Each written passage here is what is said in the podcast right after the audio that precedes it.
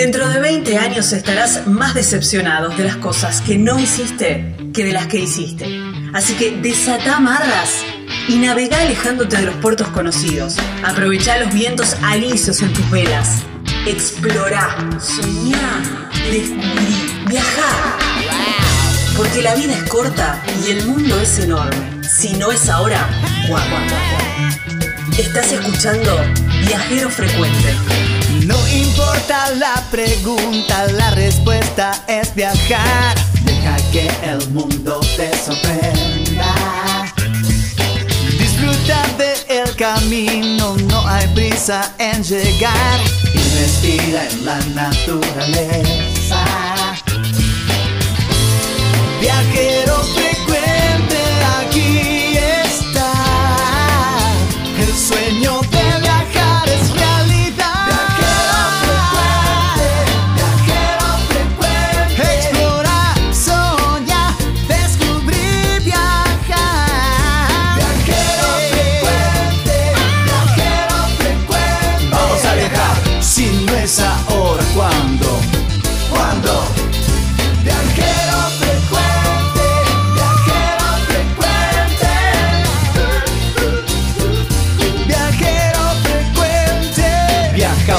cambiarle la ropa al alma.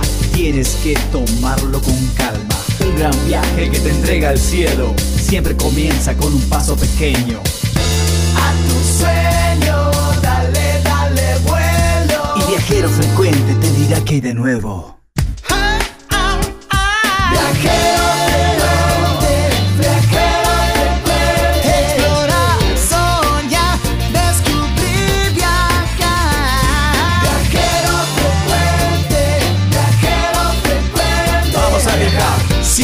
Si no es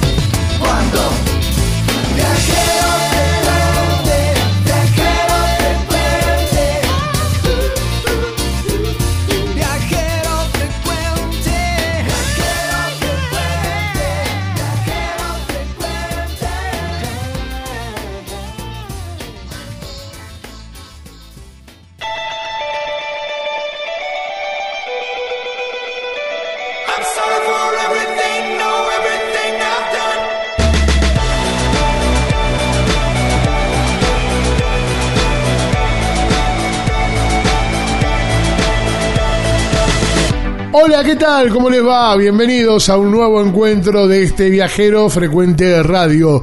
A través de esta frecuencia, de este dial, en esta radio, todas las semanas llegamos nosotros, los viajeros frecuente de radio, para hablar de viajes y de viajeros, para contar anécdotas, experiencias, para conocer nuevos puntos de encuentro, para probar sabores nuevos y todo a través de las palabras de nuestros entrevistados. Por eso somos Viajero Frecuente Radio. La tarea de llevar con palabras todas estas sensaciones de las que le venimos hablando. Bueno, Lucas Giombini está en la edición de este programa. Mi nombre es Edgardo Paganini. Encantado de presentarles a mi amiga Gabriela Jatón. Gaby, ¿cómo te va? ¿Cómo va? ¿Todo bien? Pero muy bien. Bueno, me alegro, me alegro que así sea. Tenemos un muy buen programa por delante hoy. Un ¿eh? muy buen programa y muchos kilómetros por recorrer, ¿eh? Muchos kilómetros. Primero, nos vamos para Merlo, en la provincia de San Luis. Ajá. Y vamos a, eh, vamos a conocer una de, unas actividades de, de aventura que son espectaculares. ¿eh? Ahí en el Mirador de los Cóndores se Ah, llama, sí, un sí, lugar claro. muy clásico de, mm, de, de Merlo Sí, y cosas que no son tan clásicas que no hacemos todos los días. Y está buenísimo conocerlas para cuando vayamos de viaje. Ah, bueno, me encanta. Después transitamos casi 22 horas de viaje ¿eh? Ah. en auto. Sí, sí, sí, sí, sí, sí. ¿Dónde no sé si habrá avión, pero bueno, ponele. Eh, a Puerto Iguazú. Ah, claro. ¿Y qué haces en Puerto Hemos ido juntos, Gabriela. Hemos ido y hemos estado unas 20 horas también en auto. Pero bueno, ¿qué haces en Puerto Iguazú? Y bueno, ¿qué vis- visitas? Cataratas, ahora se puede de ambos lados, alguna que otra cosa, las minas de Wanda, qué sé yo, qué sé cuándo. Y se te, te quedas sin itinerario, no, Sí. hay mucho más. ¿Y sabes qué? ¿A dónde nos vamos hoy? A la Casa de las Botellas. ¿Eh? Sí, sí, sí. Una casa Yo sabía y que a todo usted le el gustaba ese mobiliario tipo de y bueno, porque hay que ser, viste, hay que cuidar el medio ambiente. Sí.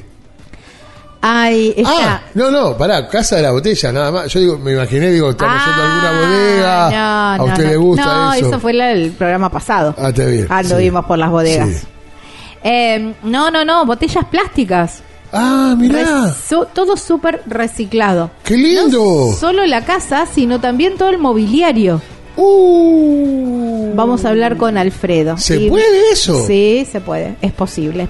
Y te lo mostramos en Viajero Frecuente. No solo que debe ser más económico, no sé si es más económico, pero es totalmente sustentable. Claro, y aparte que, qué sé yo, ju- empezás a juntar botella y te lo haces. Totalmente. Con algún que otro elemento debe llevar. Sí, pero sí, bueno. sí, claro. que- Bueno, lo vamos a conocer dentro de un rato. Bueno, podríamos hacer algo, pensar en algo Sí, sí. para hacer. ¿Qué sé yo? Tenés que hacer el quincho y no tenés para el Claro. albañil. Bueno, Hoy no tenés para los materiales. Exacto. Bueno, empezás a juntar botella. Ahí está. Me gustó. Bueno, Gaby, ¿el viajero? Y el viajero es un viajero intermitente.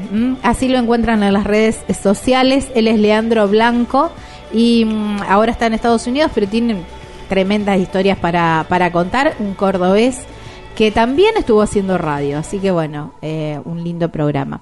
Recorremos do- 1.658 kilómetros. 1658 kilómetros. Exactamente. Bueno. Exactamente. Bueno, en un rato le vamos a decir cuáles son las distintas vías que usted tiene para comunicarse con nosotros. Recuerda que hay un WhatsApp, hay redes sociales. En un ratito ya se lo decimos. ¿eh? Bienvenidos con Gabriela Jatón, Lucas Giomini, quien les habla, Edgardo Pagarini. Somos Viajero Frecuente. Radio. Si no es ahora, ¿cuándo? No importa la pregunta, la respuesta es viajar. Deja que el mundo te sorprenda. Disfruta del camino, no hay prisa en llegar. Y respira en la naturaleza. Viajero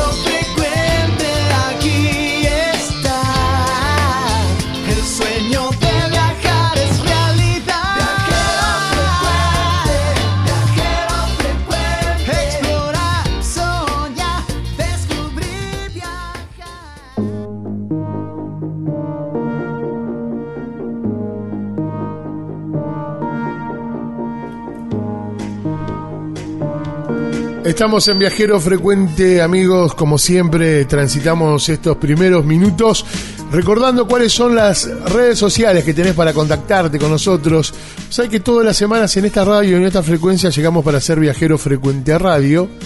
Y tenemos un Facebook que es Viaje- Viajero Frecuente Radio, lo mismo que un Instagram, Viajero Frecuente Radio, en Facebook e Instagram y y en YouTube, en el cual además a través de Viajero Frecuente Radio van a poder suscribirse. Es un canal que está muy ordenado, el de, el de YouTube, que también recibimos muchas consultas y que respondemos todas también a través de nuestro canal de YouTube como Viajero Frecuente Radio. Pero ¿por dónde más nos escuchan, Gaby?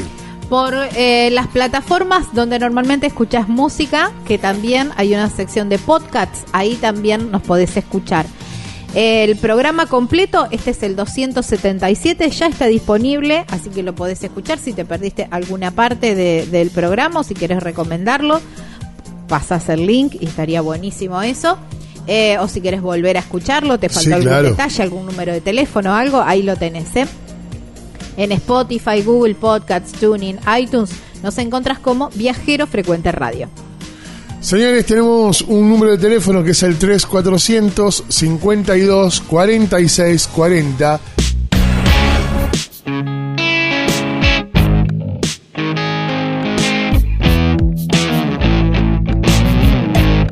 En Viajero Frecuente Radio tenemos más recomendaciones para vos. Presta atención.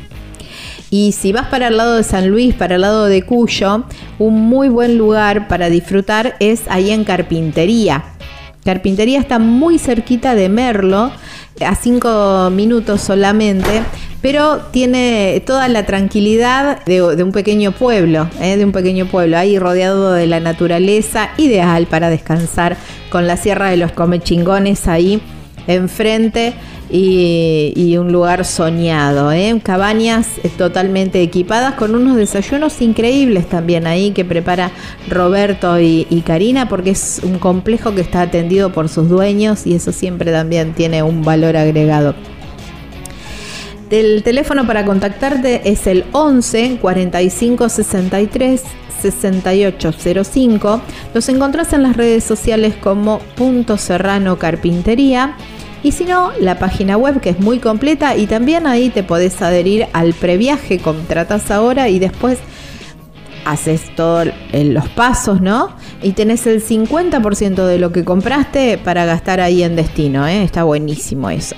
www.serrano.com.ar Viajero Frecuente Radio. Bueno, una postal eh, muy clásica de, Sí. de la zona de, de Merlo y, y- y todo, toda la zona, digamos, es el, la zona del Mirador de los Cóndores, ¿eh?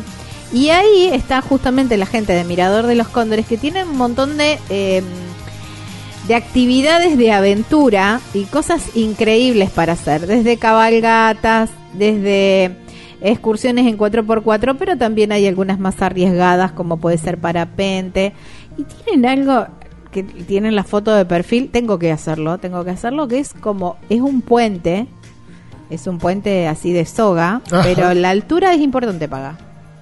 Es importante, ¿eh? No, si tenés vértigo, Sí, sí, no sí, sí, sí, pero me parece que está, eh, está buenísimo. Pero lo llamamos a Luciano, que es guía de, mm, de- del Mirador de los Cóndores, para que nos cuenten un poco todas las actividades que se pueden hacer ahí en, en Merlo, cuando nos alojamos, obviamente, ahí en las, en las cabañas Punto Serrano, en, Nuestros en carpintería. Hola Lu, ¿cómo te va? Gracias por atendernos. Hola Edgardo, ¿cómo estás? Gaby, un gusto. Bien, Placer. bueno, vamos, vamos para allí, llegamos al mirador de los cóndores y ¿por dónde arrancamos? Mira, para llegar al Mirador de los Cóndores arrancamos de Merlo, arrancamos por lo que es el Camino al Filo, sí, una subida de un camino turístico increíble, Precioso. con varios miradores y paradas en el medio para disfrutar, quedarse, tomarse unos mates, y luego al final del camino, donde termina el pavimento, ya en el filo de la sierra, vamos a tomar unos dos kilómetros de ripio en perfecto estado, sí, para llegar al Mirador de los Cóndores. El camino termina ahí, en el Mirador de los Cóndores, bueno, que es un complejo de actividades de montaña que está hace casi 20 años. Son un, son un clásico de, de la zona, pero siempre se van renovando con las actividades también. El Mirador de los Cóndores está en constante crecimiento desde la fecha de, apertura. Esto nació como un centro de vuelo de parapente. ¿sí? Ah. Eh, uno, uno de los parapentistas, el dueño del predio, eh, es el que visionó la confitería inicialmente.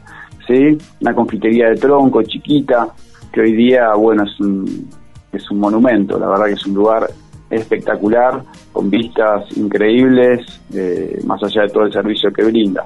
A eso le fuimos sumando actividades, ¿no? Digo, le fuimos porque, bueno, uno se siente parte después de tantos años, al igual que, que todos los guías que estamos ahí, somos una familia. Entonces, fuimos agregando actividades, ¿sí? Siempre se siguió volando en parapente, desde, desde ese día hasta hoy. Eh, así que los vuelos de parapente son un clásico del lugar, realmente. Es el despegue más alto de la Argentina, eso también para tenerlo Ah, en mira. cuenta. ¿A qué altura están ahí? a 2.116 metros, Ah, 2.116 metros sobre el nivel del mar. Unos 1.300 de desnivel con la plaza de Merlo, que ya está a 800 metros de altura, aunque no parece cuando estás ahí, ¿viste? Sí, no se nota, es verdad. bueno, después hay, hay cabalgatas, ¿sí? unas cabalgatas con varias opciones de, de paseos y destinos, desde cabalgatas de 40 minutos hasta cabalgatas de, de todo el día. ¿sí? Eh, ¿Todo el bueno, día? con- con- de todo el día, sí, cabalgatas de todo el día. Pero van- para, así, para acá, no, te no todo el día arriba del caballo, no, no todo el día Ah, arriba del caballo. Porque Por ejemplo, no, ir a Salto del Tigre, Pueblo. Escondido. Claro, no. Después no, No, no, por nada ejemplo, más por Salto del. Tigre. Sí, Salto del Tigre Pueblo Escondido, por ejemplo, no, no. Ah, pueblo escondido, claro, está por ahí. Entonces eso lleva, viste, todo el día, salís a las 10 de la mañana, volvés cerca de la puesta del sol. Hablamos Eh, de una jornada, ¿no? Claro, y eh, De una para, jornada de actividad. para un chiquito que quiero eh, frenar Sí. ahí. Pueblo escondido, digamos, ustedes lo hacen en cabalgata. Pueblo Escondido, que también se conoce como Cerro Áspero. Claro. Eh, Matías, que es el guía de las cabalgatas, de las cabalgatas de ahí del Mirador de los Cóndores, eh, hace, hace esas cabalgatas hacen a caballo, generalmente conocen Salto del Tigre y luego van a Pueblo Escondido también. Oh, qué bueno. Una Bueno. cabalgata muy, muy, muy Muy completa, linda, realmente. muy linda. Muy, Eh, muy completa. Hagamos un paréntesis aquí, aclarémosles a los oyentes que Pueblo Escondido es un antiguo pueblo minero eh, que está justamente en el medio de los cerros, está totalmente abandonado, pero es muy lindo para recorrer. Es Ahora, hermoso, sí, eh, está metido en un pozo ahí de la quebrada, un antiguo pueblo minero del año 40 donde se explotaba el tuxteno, la wolfra, que después dejó de ser negocio y se quedó abandonado y hoy Claro. lo maneja, está como regenteado por una gente y lo tienen muy bien, la verdad, muy lindo. Ahí está. Bueno, ahora volvamos. Continuamos con- al claro, Sigamos. no, pues si no, Bueno. la gente que no conoce la zona va a decir que será este pueblo Se va por escondido. todos lados. Entonces, lo- Claro. Ahí vale la pena hacer una cabalgata con Mati desde el Mirador de los Cóndores para conocer está todo el día Sí. cabalgata así, pero me parece re aventura, me encanta. Corre. Bueno, y después está el Circuito Aventura, del cual yo soy guía. Ajá. ¿sí? El Circuito Aventura del Mirador de los Cóndores, donde vos hablabas de esa postal del puente colgante. No, es Sí, impresionante. Un puente eso. colgante espectacular, que bueno, que es, esa foto particularmente, los fotógrafos que tenemos en el equipo eh, son sensacionales y toman unas postales que parece que el puente estuviese sostenido por dos nubes, ¿no? Claro. Eh, el puente realmente está a 70 metros de alto, Ah. real, ¿sí? Del centro del puente hacia el punto de abajo, digamos, en línea del puente, pero estando en el puente se abren unos paredones al valle, una vista y te hace sentir una experiencia de caminar en una nube. Sinceramente eso es lo que dice todo el mundo, lo que refleja esa adrenalina que se convierte, bueno, en una satisfacción realmente increíble Qué al caminar de lindo. Para, Pero yo si- sufro de vértigo. Y esos son unos palitos nada más, que digamos, que están enganchados. Y eso, es lo se debe parece, a mover veces como cuando, loco. cuando lo ves cuando lo ves de lejos parece eso parece unos palitos viste lo ves así así estás haciendo equilibrio Si en el se me puente zafa el no, pie.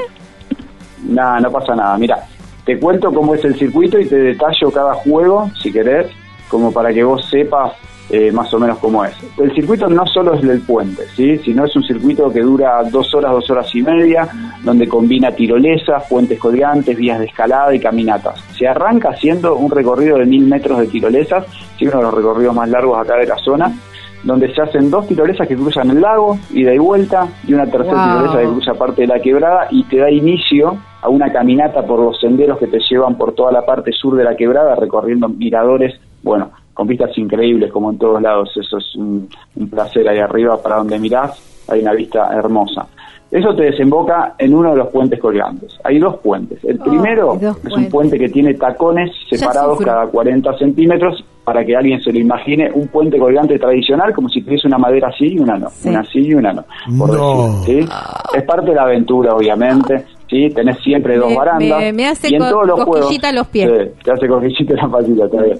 Eh, y en todos los juegos, esto yo sé que es un poco obvio, pero hay que contarlo para que la gente sepa. Se cruzan siempre con equipos de seguridad que los manejan profesionales. Claro, ¿sí? sí. Hablamos siempre, estamos con un equipamiento profesional de escalada deportiva, arneses, eslingas, poleas. No, pero todo bien, pero igual.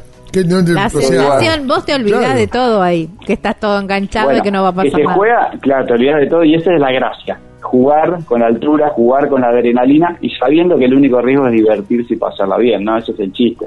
Si no, si no jugamos con la altura, la adrenalina, este tipo de actividades no tienen mucha Claro. gracia. Entonces, bueno, es una persona común que no hace esto, por ejemplo, no sé ustedes si son de hacer este tipo de aventuras, pero porque me decís no, entonces... Yo las son- hago, pero las sufro como loca. Después cuando llego digo, digo, ay, qué bueno, estuvo bueno. Qué bueno, bueno, esto le Pero, pasa a todos. La mayoría de la eh, gente que la no hace esto está pensado para eso. Está pensado para eso, para gente que no hace este tipo de actividades en absoluto, ¿sí? Y tiene ganas de vivir una experiencia distinta, ver hasta dónde llegan su- sus sensaciones, ¿sí? Su, la adrenalina y demás, y lo va a poder lograr, porque esto está pensado para toda la familia. En cuanto a dificultad, dificultad media, ¿sí? Y, pero en cuanto a emociones es, es intenso, Claro. es intenso. ¿Te pasó que eh, se te plantó alguien Sí. en el medio del puente si no, no puedo más? No, sinceramente, en el medio del puente ya no tiene opción. Tiene que o vuelve a la mitad Claro, o continúa a la mitad. claro. Le conviene continuar para llegar. Pero sinceramente, no. El que la, la persona muy, muy, muy miedosa que no le da eh, para poder hacerlo, no empieza directamente. Porque si empieza, ya se va soltando, el circuito está hecho en carácter escalonado a propósito, ¿sí? para que un juego te lleve al otro, ¿sí? entonces uno se empieza a soltar, más allá de que empieza a sentir la seguridad y empieza a, de a poco a, desvanecerse esta sensación de peligro, digamos, viste, toda esta sensación que es lo que le, da un poquito esta emoción, de a poquito empieza a desaparecer y empieza a transformarse en confianza, en confianza en uno que sabe que lo puede hacer, en confianza al equipo, a los guías, que sabe que son profesionales que los están acompañando y que los pueden ayudar, y a los equipos de seguridad que saben que nos mantienen súper seguros durante toda la aventura. Claro. Sí, sí, sí. hay de todo y para todos los gustos, entonces. Hay para todos los gustos, sí, sí. En el Mirador de los Rondos tenemos para todos los gustos. Escuchá, y si los dos puentes que sí, No, no, no, no, dale, por favor. Pues no termina ahí la aventura, se cruzan dos puentes colgantes, el primero que te describí recién, el segundo a 70 metros de altura, que es el más conocido porque las fotos son espectaculares, eso te lleva a un ascenso a pie para llegar a escalar unos 15 metros de pared al final para concluir. La escalada es en vía ferrata, es una escalada pensada para toda la familia, no hace falta ser escalador o escaladora. Hay tomas en la pared tipo escaloncitos que te brindan buen agarre, buena pisada y puedes hacer un ascenso sin necesidad de haber hecho esto nunca antes. ¿sí? Nada más hay que ponerle ganas, un poco de garra y vamos para arriba en la escalada. Obvio, enganchados en una línea de seguridad como en todos los juegos. Ahí termina la aventura. Bueno. Dos horas, dos horas y cuarto, dos horas y media máximo, dependiendo el ritmo del grupo. Pero siempre hablamos de un ritmo tranquilo, ¿eh? jugando, paseando, sacándonos fotos. Claro, pasándola bien, divirtiéndose. Esto no es un entrenamiento, la onda es pasarla lindo, y jugando. Escúchame, ¿y, y qué, si voy para, para aquellos lados, voy para tus pagos, yo quiero disfrutar de lo que siempre disfruto en los lugares, que es la comida, la parte gastronómica.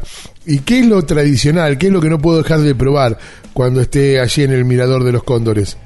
Mira, el Mirador de los Cóndores eh, tiene un menú rápido, sí, pero artesanal, sí, ya se produce todo ahí, las panificaciones, sí, todas las tortas, todo, toda la producción se hace en el lugar de los panes, le prestan mucha, mucha atención, incluso el pan de pancho, todo lo producen ahí, tiene ese saborcito a casero, ¿viste? Ese saborcito rico, eh, así que cualquier cosa que pidas de la carta, ¿sí? Sabes que es fresco, que sale todo el tiempo, es un lugar aparte que trabaja muchísimo, entonces la mercadería está siempre súper, súper fresca.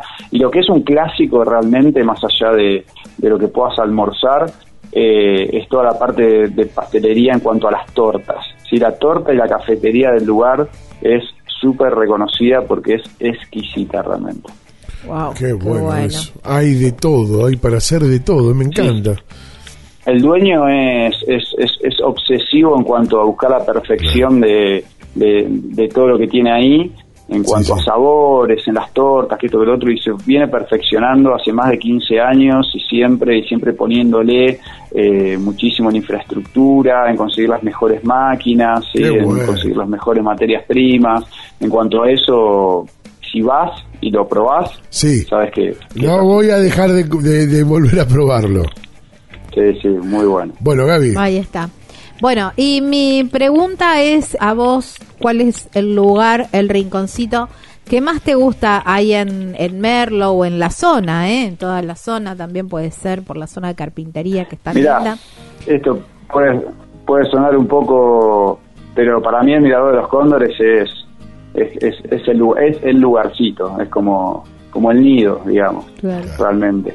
Eh, es, es, un lugar eh, realmente excepcional, es el lugar más visitado de la provincia, eh, más visitado de Merlo, es un lugar único, sinceramente es un lugar único que tiene una magia genial. Yo hace yo soy viviendo de Buenos Aires, hace 16 años que vivo acá, siempre siempre fui guía del, Mirador de los Cóndores y, sinceramente es, es, una, es un lugar único. Qué bueno.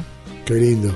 Bueno, la verdad que estamos, dentro de muy poco ya vamos a estar por allí, porque además, esto es lo que tiene Lu, que vivir la experiencia y no te lo olvidas nunca más en tu vida, digamos, lo que uno no se olvida más en la vida son las experiencias, así que eh, seguramente de esa magia hablas cuando, y en los recuerdos de las personas que han pasado por allí. Sí, son experiencias realmente increíbles, increíbles. Ya visitar el lugar, eh, por más que hagas o no hagas ninguna actividad, o solo vayas y tomes algo en la confitería, eh, es una experiencia sinceramente única, es muy muy lindo. Si a eso lo condimentas con actividades, cabalgatas, volar en parapente, realizar el circuito de aventura, bueno, obviamente queda un sello marcado. Qué lindo, Lu. Muchas gracias por tu tiempo. Muchas gracias a ustedes y bueno, los esperamos, ¿eh? Así que quiero que tengan una fotito ahí en el medio del puente. Ahí está, bueno, buenísimo. Allí estaremos. Mirá que somos, eh, vamos seguido para el lado de Merlo, así que vamos a estar por ahí. En el puente, como decís vos, Lu. Obvio. En Ay, el no puente. Un abrazo grande. Abrazo gigante y muchas gracias por comunicarse. Chao, con viejo, hasta luego. Muy. Bueno, estábamos hablando. Hablábamos con Luciano, ¿eh? de ahí de, de, el mirador de los cóndores, ahí Un en crack. Merlo, en la provincia de San Luis.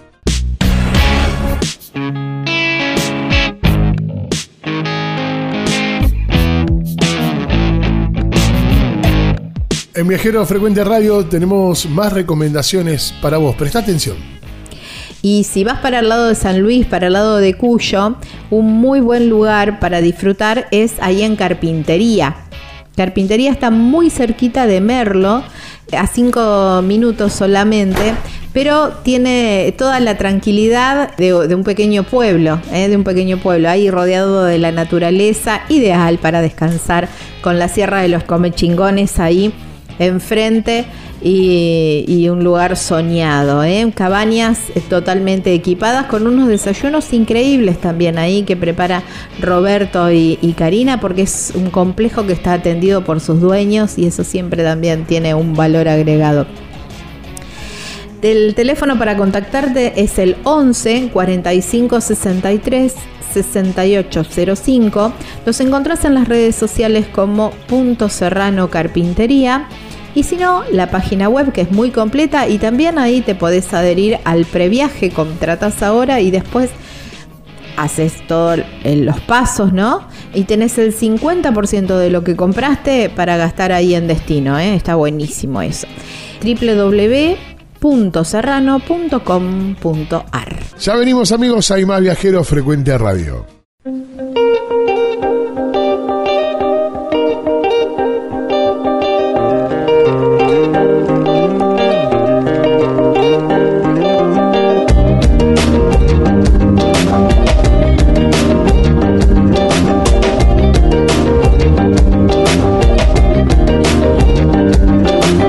En Viajero Frecuente de Radio, amigos, como todos los días, en este día, en este horario, en esta frecuencia, en este dial, llegamos nosotros para compartir palabras de nuestros entrevistados, para conocer y hablar de viajes y de viajeros y de recorrer distintos lugares, todo a través de las palabras. Por eso Viajero Frecuente Radio.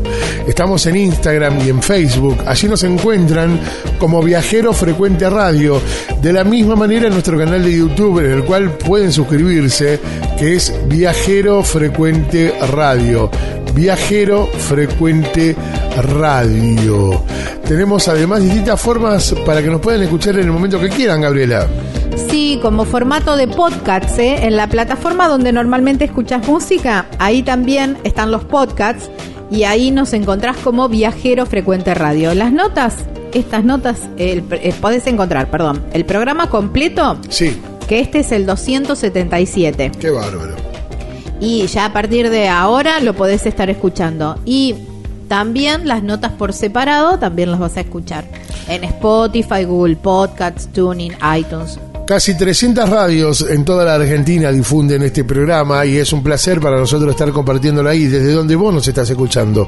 Por eso te pido que nos envíes un mensaje de texto, un mensaje de audio, un mensaje a través de tu WhatsApp, de Telegram, en el 3400 52 46 40. Bien, 3400 52 46 40. ¿Eh? Bien, siempre que lo digamos despacio. Bueno, igual te lo damos durante todo el programa. Estate siempre atento. Atenta.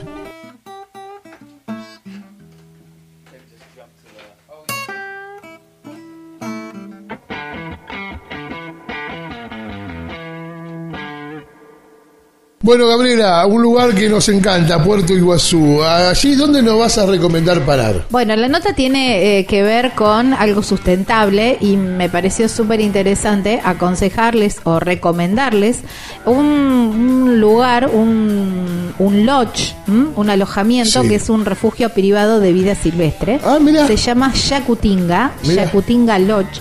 Y mm, la verdad que es está plantado en el medio de la selva y estás ahí con todos los sonidos y con todos los eh, los aromas también de, de la selva de la selva misionera. Uh, Así que una experiencia increíble con todo lo necesario. Súper está todo sumamente cuidado, pero con un entorno soñado, ¿eh? Claro. soñado. Yacutinga Lodge, así se llama, así los encontrás en las redes sociales. Para reservas, yacutinga, arroba yacutinga.com.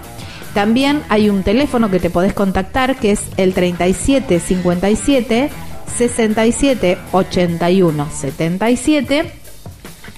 Y si no, ingresás a la página web, Claro. que es súper completa y está todo, y tenés unas imágenes increíbles. Vas a ver lo que es www.yacutinga.com. En el mapa de viajero frecuente señalamos nuestro nuevo destino. Gaby, ¿para dónde nos vamos? Vamos a reversionar un clásico, te digo, así nomás.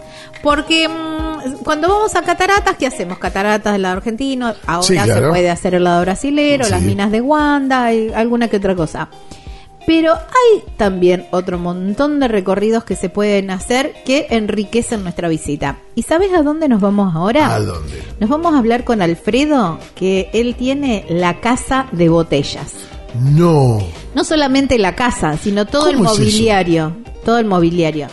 Y encontró la técnica para hacerlo y dicta cursos, porque bueno, justamente la idea es esa, que también toda la gente pueda aprender para poder tener su casa normal, común y corriente, pero bueno, en esta oportunidad hecha 100% de botellas. Y lo tenemos en línea, es Alfredo Santa Cruz, que tiene la casa de botellas ahí en Puerto Iguazú.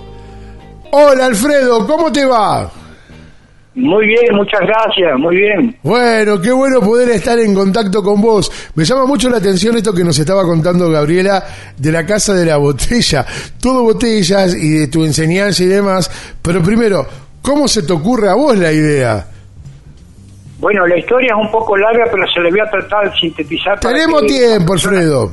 La persona, bueno, muchas gracias entonces. Bueno, el tema es que eh, mucha gente no quiere recordar ese tiempo bastante complicado que pasamos en Argentina entre el año 2000 y 2001. Uf, y este, yo me quedé sin trabajo, mi señora también quedó sin trabajo y tenemos que encontrar una solución para resolver eh, la comida de todos los días para nuestros hijos. sí.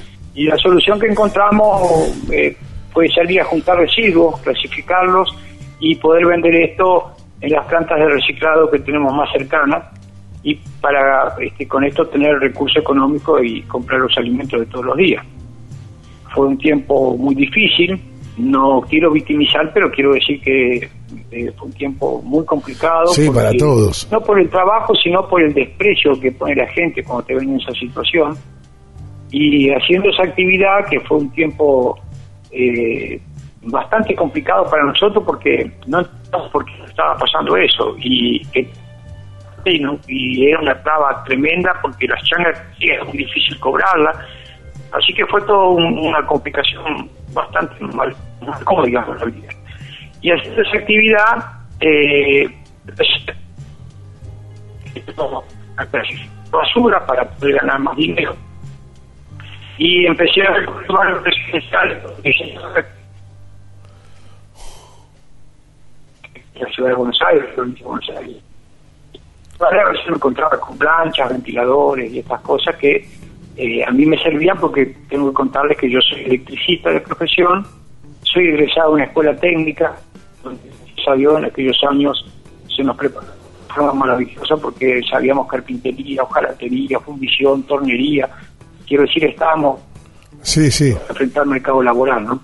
Lamentablemente eso- hay muchos oficios que se han perdido, consecuencia de que no tenemos este, tantas escuelas de arte y de oficio para que la gente pueda tener la herramienta más importante del ser humano que es el conocimiento, ¿no? Por ahí alguno no coincide conmigo, le pido disculpas, pero eh, yo sostengo que todo esto que tengo se lo debo gracias a Dios al sistema educativo por donde he pasado.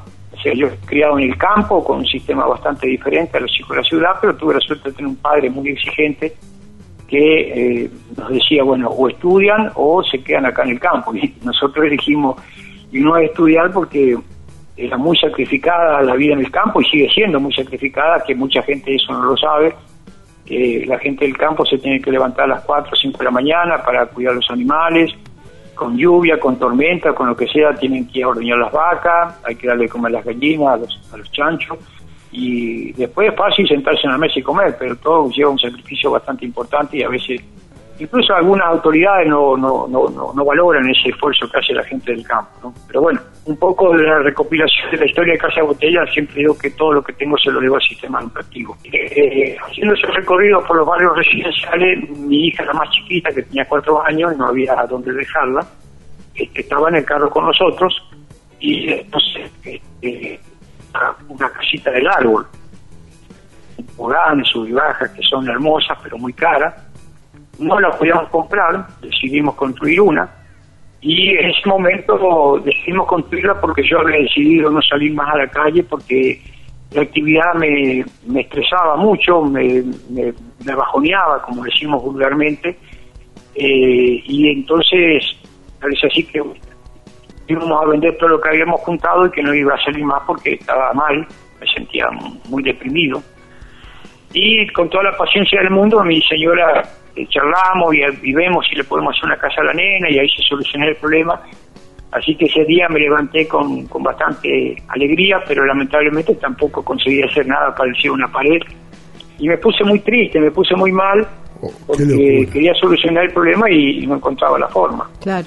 Así que al otro día siempre digo que Dios en su gran misericordia me habrá hablado en la noche y me habrá dicho, hace esto que está solucionado tu problema. Así que al otro día me levanté bastante inspirado y conseguí hacer el encastre de las botellas que nos permitió hacer las primeras paredes de la casa de nuestra hija.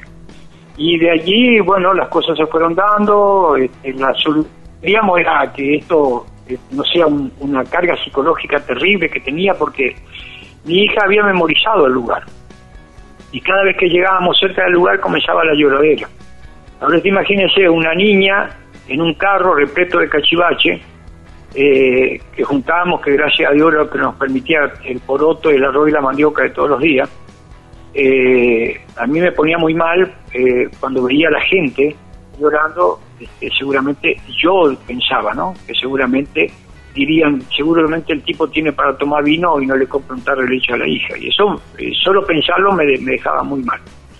Así que eso fue una solución y a partir de eso dijimos, bueno, ya está, la casita nuestra hija y ahí terminó el problema. Pero bueno, haciendo esa actividad y andando por los basurales, veíamos que había gente en extrema pobreza, mucho más grave que la nuestra, y nos dimos cuenta que las familias vivían en esa situación por falta de conocimiento. Así que gracias a Dios mi señora también tiene estudios secundarios y nos dimos cuenta rápidamente de eso, gracias a Dios, y empezamos a transmitir el conocimiento de cómo ganar dinero viviendo la basura. Así que después la generosidad de mucha gente que nos ayudó, eh, que nos fue dando las pautas y, y, que podamos ordenar la historia Casa de Botella, este, aprendimos a despojarnos de ese egoísmo natural que tenemos los seres humanos y decidimos dar cursos, talleres gratuitos viajando a todos los lugares que podemos y que podíamos enseñando esta técnica de construir casas y muebles con botellas plásticas. Así que en el año 2005 recibimos la primera invitación internacional para ir a Colombia y que para mí fue una alegría inmensa y no tengo vergüenza en contarles que lloré de felicidad mientras carreteaba el avión y le pedí perdón a Dios y que me permitiera contarle al mundo esto que, que nos estaba sucediendo en mi familia. Así que hasta hoy, gracias a Dios, tenemos 79 construcciones hechas donde eh, para que sean modificadas las construcciones, a la gente le, proponemos cambiar la, construcción, pero también les enseñamos a ganar dinero viviendo la basura. Claro. Es que la, la modificación que hacemos es necesario comprar algunos elementos. Y entonces para que no tengan el pretexto de decir no, no tengo plata, no me alcanza, no voy a poder hacerlo, primero les muestro las factibilidades que hay para ganar dinero viviendo la basura. también les enseñamos cómo es la venta, porque a lo mejor son buenos fabricantes, pero no saben vender. Entonces nosotros fuimos encontrando estrategias gracias a la generosidad de mucha gente que me ayudó. Yo estoy muy agradecido a Dios porque por nuestra vida ha pasado mucha gente generosa, que yo no sé con quién hablo, pero hablo que les tengo que contar que hablo de gente de, de un nivel intelectual interesante, arquitectos, ingenieros, psicólogos, bueno, gente que nos ha ayudado de una forma increíble y que nos han dado todas las pautas para que podamos eh, ordenar la historia de Casa de Botella y poder contar también, porque yo les tengo que contar que hoy puedo hablar con mucha facilidad por la gente que me ayudó también. Así que, bueno, nada, en el tiempo esto se transformó en algo maravilloso. Y cuando le proponemos a la gente que este, podemos modificar la casa, les explicamos que tienen que trabajar con nosotros. Y que también se pueden hacer todos los muebles, como la cama, la mesa, el sofá. Quiero decir, parece increíble lo que está escuchando, pero los invito a que escriba Casa de Botellas en Google y va a encontrar incluso el antes y el después de mucha gente que, gracias a Dios, podemos ayudar con, con los cursos que damos y, las charlas que damos. Que una cosa es lo que digo yo y otra cosa es lo que puede decir la gente, ¿no? Así que los invito a que en Google puedan encontrar esto que nosotros estamos llevando adelante y proponemos lo hacemos con mucho esfuerzo, con mucho amor, pero con la inmensa felicidad de ver que da resultado. Así que siempre sostengo que la mejor herramienta para todas las personas es el conocimiento. Alfredo, eh, volviendo al, a la recorrida de la casa, ¿no? Eh, La casa eh, la hiciste con, con las botellas y después los muebles también. Y cuando uno llega, eh, ¿qué es lo que ¿Qué es lo que puede hacer? ¿Hacer la recorrida? ¿Vos les explicás al visitante, digamos, a quien va, mm, eh, a, va a conocer eh, este lugar? Sí, bueno, eh, obviamente que este, acá la gente tiene una visita guiada porque no es solamente una casa. o sea, cuando vienen a Cataratas y tienen el tiempito libre, generalmente recorren los atractivos que tenemos en la ciudad y uno de los atractivos que gracias a Dios está tomando cada vez más impulso, no sé si por la cuestión ecológica, porque recuerden que al utilizar los residuos demostramos que podemos cuidar el planeta y sacamos de circulación muchos residuos. ¿no? Además que le damos el mensaje de lo importante que es separar los, los residuos en origen. Claro. Eh, eh, yo siempre insisto este, con ese tema y le pido siempre a la población, incluso le, le pediría a todos los que nos están escuchando, que se acostumbren a separar los residuos en origen con dos tarros o con tres si es posible, donde pongan orgánico e inorgánico y eso ayuda muchísimo porque después los residuos este, se pueden separar, se pueden comercializar y mucha gente que hace esa actividad gana más dinero cuando todo está este, separado. Claro. A ver, a nosotros nos pasó que en el tiempo que juntábamos residuos, muchos vecinos generosamente también me han ayudado. Por eso, si en un momento lo dije, que gracias a la generosidad de mucha gente hemos podido llegar a donde estamos. Porque me preguntaban, me decían, ¿cómo te podemos ayudar? Yo les decía, separame la basura porque así no tengo que abrirte la bolsa y que por a veces por un accidente se me rompe y pierdo media hora juntando toda la basura que se desparrama en la vereda. Eh, ahí me compro un enemigo, entonces tenía que ir con otras bolsas, con una escoba y una palita y juntarle todo porque no teníamos derecho de dejarle de vereda sucia. Este, y bueno, al, contrario, buscábamos siempre aliados, así que eso nos permitió juntar rápidamente muchos residuos, muchos elementos. Hasta hoy muchos vecinos este, dejan bolsas con, con tetrapack, con botellas plásticas, botellas de vidrio. Y bueno, todo eso fue potenciándose cada vez más y hoy ya tenemos depósitos repletos de, de, alimentos que ya pedimos que por favor no nos traigan más nada porque no hay más donde esconder tanta cosa. Qué bueno eso. Así que este, sí, para nosotros fue una alegría porque se fue ordenando la historia Casa de Botella y el visitante cuando llega acá le mostramos todo lo que hacemos con los residuos, que yo no quiero contar todo para que quede las ganas de venir a nuestra casa, ¿no es cierto? Pero les puedo garantizar que van a salir asombrados de las cosas maravillosas e increíbles que es posible hacer con residuos, donde en algún momento sabemos decir que le damos una segunda vida y, que son mucho más prolongadas que la, que la corta vida que le dan a muchos elementos. Porque a ver, usted compra una gaseosa, se la toma y tira la botella. Y sin embargo nosotros acá la transformamos en cosas increíbles que pueden ser prácticamente una utilidad hasta eterna. ¿eh? Y escuchó bien lo que dije, ¿eh? puede ser hasta eterna. Lo ideal sería, por supuesto, que estos elementos no se fabricaran más. pero hay muchos intereses creados a nivel internacional que esto no va a suceder. O sea, este, no hay que ser pesimista, pero este, soy coherente en ese aspecto y consciente de que hay muchos intereses creados y que no van a dejar de producir plástico porque a un loco se le ocurra decir que no lo haga más. Así que lo ideal sería que no se fabriquen más cosas plásticas porque está inundado el planeta de tantos plásticos y el futuro de la humanidad va a estar cada vez más complicado si no hacemos que la gente tome conciencia de lo importante que es este, separar los residuos, que vayan a plantas de tratamiento y que a su vez estos elementos vayan otra vez a algunas cuestiones comerciales o industriales que se los puede transformar en cosas diferentes, pero siempre reciclando el mismo material para no tener que seguir inyectando más plástico en todo el planeta, ¿no? Claro. Alfredo, ¿en qué horario están ustedes para, para hacer la visita, para hacer la recorrida? ¿Cuánto tiempo demora la, cuánto tiempo lleva la, recorrida y la explicación? Bueno, eh, yo le agradezco mucho la, la pregunta, Gaby, porque eh, la gente que nos visita a veces viene con el apuro de muchos turistas que generalmente de la gran ciudad están acostumbrados a andar a las corridas. Entonces le digo, si usted está paseando, tómese el tiempo, quédese en la pileta, tómese una gaseosa, una cerveza. Cuando baje el calor, venga a conocer nuestro trabajo, disfrute de la tierra colorada que ofrece tantas cosas lindas. Eh, el recorrido de nuestra casa está relacionado con un tiempo básico y mínimo de 30 a 40 minutos. Pero, gracias a Dios, como esto despierta mucho la atención, la gente empieza a preguntar, ¿y esto cómo se hace? ¿Y esto para qué sirve? Claro. Y esto, de, eh, bueno, entonces nuestro nuestro orgullo es poder contar a la gente y mostrarle lo que se puede hacer y cómo se hace. Es más, les cuento que en YouTube tenemos tutoriales donde mostramos muchas de las cosas que hacemos para que la gente pueda copiar, porque la idea es que esto se transmita y que no muera como un secreto de Estado. Usted va a decir que nosotros estamos locos, pero no, créanme que tenemos una inmensa felicidad y cada vez que podemos hacer un pequeño tutorial mostrando cómo se fabrica una cortina, cómo se arman los ladrillos para que se puedan armar las paredes, cómo se hace una cosa, cómo se hace otra.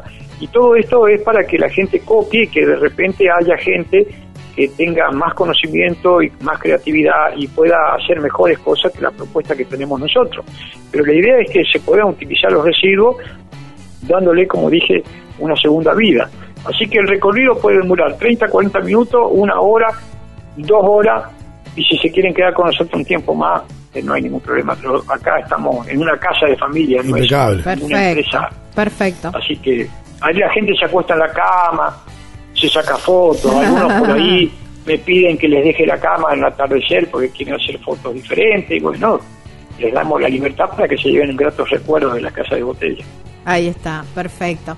Bueno, Alfredo, hermoso, hermosa tu, tu iniciativa hermosa tu la, propuesta y bien vale ¿eh? cuando vas para el lado de Cataratas a hacer una visita por la casa de Alfredo y conocer mucho más y quizás a lo mejor aprender y poder aprovechar en tu lugar también algo de, de lo que hace Alfredo y poder hacer en las botellas porque te digo que hay de todo, está la, la, pérgola, tienen la sombrilla, tienen escalones, hay de todo, hay de todo que hacen con las botellas. Sí, es verdad, es verdad. Así que bueno, muchísimas gracias. gracias. Así es, Gabriela. Yo realmente les quedo infinitamente agradecido este, por esta propuesta de contarle a su público lo que estamos haciendo en Puerto Iguazú con nuestra familia. Les cuento que estamos tratando de que muchas familias que han aprendido, como en Entre Ríos, en Mendoza, hagan una réplica de lo que nosotros ofrecemos y que también lo, utilicen como un atractivo turístico para este, formar conciencia mental en la gente. Eh, para nosotros es una inmensa felicidad saber que ustedes, eh, que son los comunicadores, nos ayudan tanto a difundir esta actividad que desarrollamos y contarles que, bueno, para nuestra gran felicidad, eh, seguramente por la, por la difusión que ha tomado toda esta actividad que estamos desarrollando, Hace una semana recibimos una invitación para ir a Sudáfrica, así que para mí es un orgullo, una gran alegría como argentino, porque como les dije, tenemos casa en Colombia, tenemos casa en Brasil, en Paraguay tenemos una obra maravillosa, también muy linda, que fue declarada de interés nacional por el gobierno paraguayo, miren lo que les estoy contando. Qué bueno. En aquellos años el presidente era Lugo, eh, un obispo. Qué bueno eso. Era muy fértil el hombre. Y en aquel tiempo la declaró, la dije muy fuerte, eh, y este señor la declaró de interés nacional a la, a la, a la réplica de la Casa de la Independencia del Paraguay. Para mí es un orgullo más ¿Qué porque imagínense, fue declarado internacional y nosotros en el año eh, 2000-2001 vivíamos de la basura. Así No, que totalmente. Para nosotros es un orgullo, una gran alegría compartirlo con toda la gente que nos está escuchando. Estimado, un abrazo gigante. Gracias. Gracias, para hasta ustedes. luego. Los, Abrazo los espero, los espero cuando Gracias, quieran por mi casa. Gracias, Que Dios los bendiga. Gracias. Bueno, hablábamos con Alfredo. Con Alfredo Santa Cruz de la Casa de Botellas, ahí en Puerto Iguazú, en la provincia de Misiones.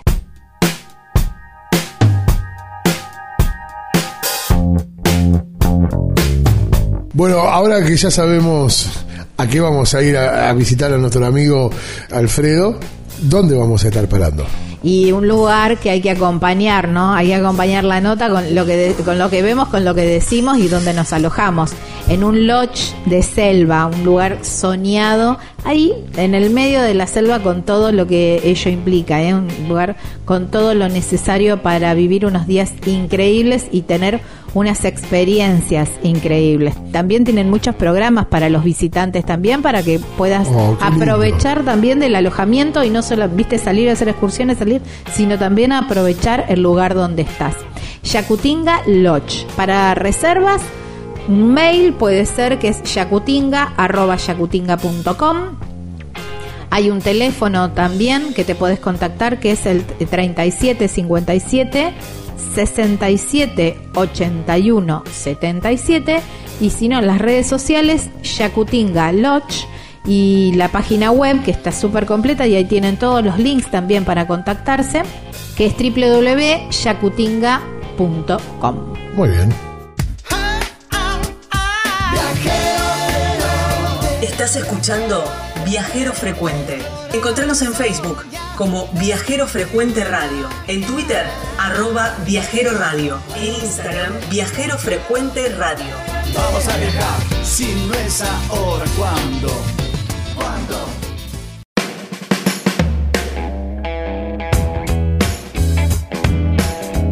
Llegó el momento de la visita de la ballena, si un buen lugar para ir a verlos es Puerto Madryn, Puerto Pirámides y demás. Hay consejos de, de aquellos pagos que Gabriela tiene para hacer. Exactamente, ahí en Puerto Madryn, porque es como la fecha perfecta también, porque ten- como vos decías, están las ballenas, pero ahora viste que llegaron los pingüinos también. Y ellas- Entonces, ahí no queda mucho lugar, nunca. Claro, bueno, porque pero ballena.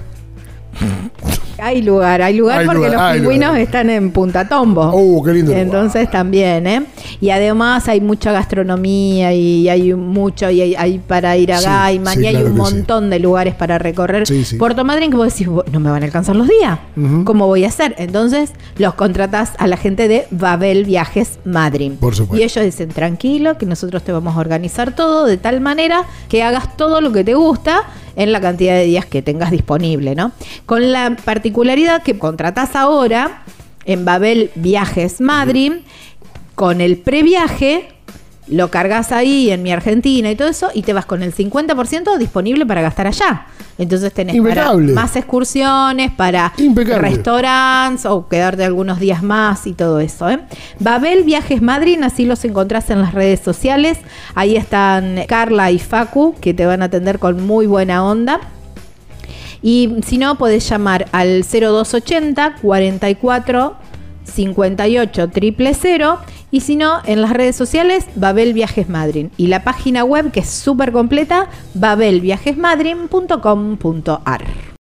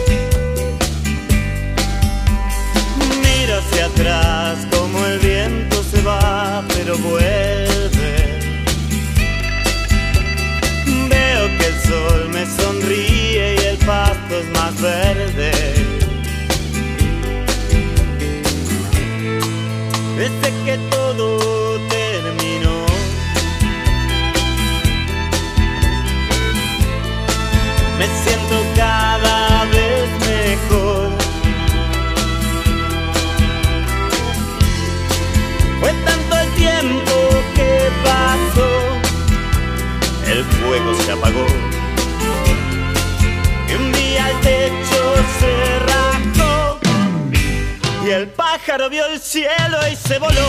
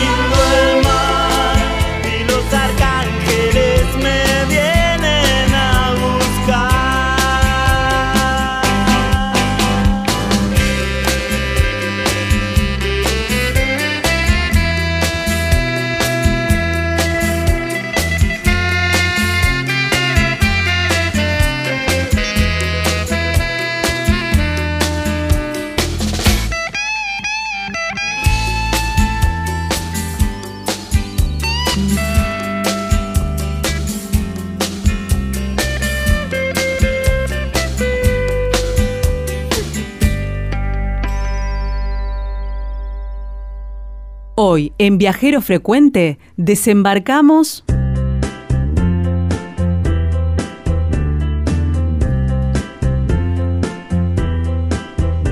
Estamos en Viajero Frecuente Radio. Queridos amigos, en este tercer bloque donde nos vamos a ir con algún amigo viajero, como nos prometió Gabriela hoy al comienzo de nuestro programa. Pero antes que eso, quiero decirte cómo son las formas que tenemos para contactarnos, vos y nosotros.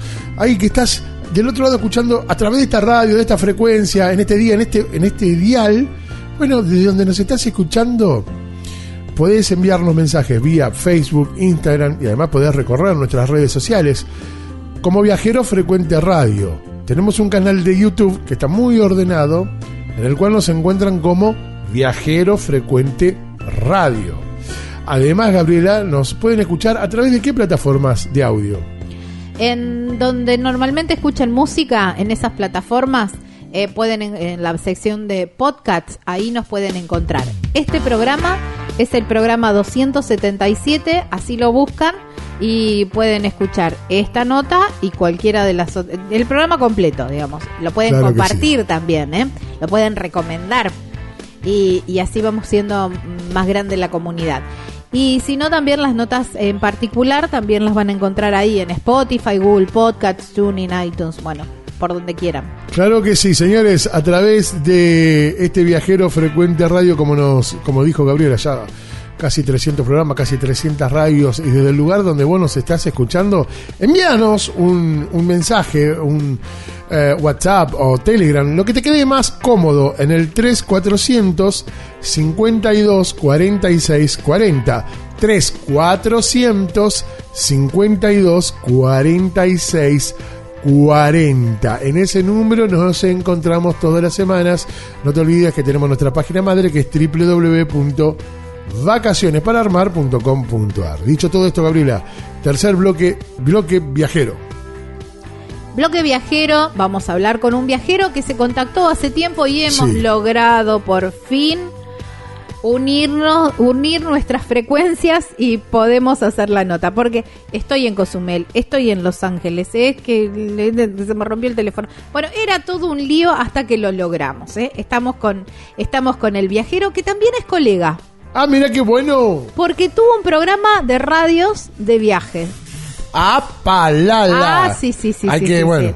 Ahí está. A lo mejor, quién sabe, puede ser nuestro corresponsal. totalmente. Ya, Quizás, lo, va a ser- ya ¿eh? lo es en esta nota. Ya no es en esta nota, pero quizás lo tengamos desde, desde Los Ángeles también. ¿eh? Bueno, él se llama Leandro Blanco, además de ser viajero, es escritor, tiene escrito libros, tiene uno próximo a salir o ya salió, estoy en la duda, pero ahí le vamos a preguntar. Es cordobés y ahora está en Estados Unidos. Y lo tenemos ahora en línea con nosotros. Leandro, bienvenido Viajero Frecuente. ¿Cómo te va? Hola Edgardo, hola Gaby, muchísimas gracias por la invitación, me va súper bien y la verdad que no puedo creer esto, casi 300 programas es un montón, es un montón, lo felicito, terrible laburo de fondo tiene que haber para, para mantenerse casi 300 programas en, en el aire. Bueno, muchas totalmente, gracias. totalmente. Bueno, Lean, bienvenido. Eh, pa- hoy vamos a conocer tu historia. Muchísimas gracias. Vamos a conocer la vida de Leandro. Este, bueno, que, que te contactaste con nosotros y con nosotros te contactaste o cómo nos descubriste. Te iba a hacer un poco de telemarketing. ¿A través de qué medio nos, eh, El- nos descubrió, señor? Los descubrí por, por Instagram. Soy muy, Mirá. soy muy, segui- soy muy seguidor de, de historias viajeras y, y en este momento no me acuerdo exactamente porque fue hace varios, plata varios meses, pero habían entrevistado a, a un conocido eh, y entonces como que me enganché el programa. Y ahí le escribí a Gaby por, si- por si le interesaba salir. Y después, bueno, estuve... eh, mi, mi nom- mi nombre viajero es viajero intermitente. Y, y, y estuve muy intermitente en los últimos meses, entonces fue como súper difícil eh, contactarnos, así que bueno, feliz de que, de que al fin podamos estar charlando un poquito y compartiendo nuestros viajes. Bien, me gusta. ¿Y, y, tu- y en tu vida, cuándo nacieron esto de los viajes? ¿Cuándo picó el bichito y cuál, por, por dónde era en tu etapa, en tu vida? Los viajes en mi vida nacen eh, hace 10 años, cuando tenía 20, eh, y no, no pude parar nunca más. Fue, es una, siempre digo que es una sana adicción. Ese primer viaje fue solo por Europa y, hubo un momento como de, revelación, de estar viviendo el día a día y sentir plenitud más que nunca en mi vida y, y me, como que me autoprometí hacerlo siempre. En ese momento estudiaba comunicación social y entonces eh, siempre también quería volver para seguir la carrera que también me apasionaba. Una vez que, que me recibí, que terminó, que terminó la licenciatura, fue como listo, ya está. No hay más nada que me ate. Ahora le damos rienda suelta y en ese momento me, me considero nómada. Ahí está. Y empezaste tu primer viaje, ¿cuál eh, fue este a Europa y cómo lo hiciste? ¿Lo hiciste a dedo o un viaje un poco más, entre comillas, convencional, como, qué sé yo, en tren, en autobús? ¿Cómo, cómo fue? Me, me encantaría poder mentirte un poco y que inventarte una historia de aventurera, pero no, fue ultra convencional, fue terriblemente todo, no sé si súper estructurado, pero bastante como quiero ir acá, quiero ir allá, eh, me tomo tal avión, tal tren, eh, como todo bastante dentro del esquema. Después, bueno, obviamente uno le pone su tinte y, Claro. y a mí me encanta romper los planes y por ahí tenía planeado ir a tal ciudad y al final me recomendaron otra cosa y no fui, o a esos imprevistos que van surgiendo en el viaje fueron cambiando algunas cosas, pero a, a gran escala estaba todo bastante estipulado de antemano, pasaje de ida y vuelta, que es algo que hoy ya no hago, pasaje de ida y vuelta, con lo- lo- lo- los días contados, un presupuesto fijo, digamos, como que bastante estructurado. Tampoco hay que Eh, renegar y de después, eso, bueno. ¿no? Digo que tampoco hay que No, renegar, yo- me río de porque- ese viaje, porque bueno, quizás ese, No, no, ese fue tu no. puntapié inicial. Claro, y, y súper agradecido a, a que lo hice. Hoy me río porque me veo a la distancia y digo, son cosas que, que me fui poniendo mañoso en no quiero hacer eso, pero en ese momento fue como la, la mejor manera que encontré. Imagínate, tenía 20 años, todos los miedos de subirme a un avión, no sabía que iba a haber del otro lado, cambio de, de idiomas, cambio de moneda, un- eh, el miedo a quedarte sin plata, el miedo a qué va a pasar, o sea, tenía un millón de miedos, entonces para esos miedos creo que era la, lo mejor que le podía dar a mi viaje es eh, regalarme esas Claro. seguridades. Entonces, nada, yo, yo a ese a ese Leandro de 20 años le, le súper agradezco que se animó a subirse a ese avión y, y a hacer lo que hizo. Me, me rí- me río por esto de que, de que me volví una persona eh, mucho más volátil y quizás, eh, o sea, no, es que no saco pasajes de vuelta por hacerme el rebelde, sino porque realmente cuando emprendo un viaje nunca sé qué puede pasar en el medio y me dejo llevar bastante. Entonces quizá un viaje que estaba pensado para un mes termina siendo de un año o pensaba llegar a tal lugar y terminé en otro lugar que nada que ver porque me crucé a tal persona que me lo recomendó, porque vi un vuelo barato, porque Qué bueno, qué bueno que así sea. Sí, dejándome fluir también por, por los momentos, según qué, Sí, sí. qué se presenta en el viaje en cada, en cada situación. Claro. Dejando, dejando fluir. Y, a- y además encontraste también apoyo de, de- de la gente que tenías en tu contexto en ese momento para poder hacerlo. Sí, eh, no solo el apoyo, sino me siento un privilegiado de que por ahí en los momentos de duda o de incertidumbre fue apareciendo siempre gente que me, que me ayudó a ver el camino o que me dio las recomendaciones que me, que me que ayudaron a que me fuera haciendo quien soy hoy.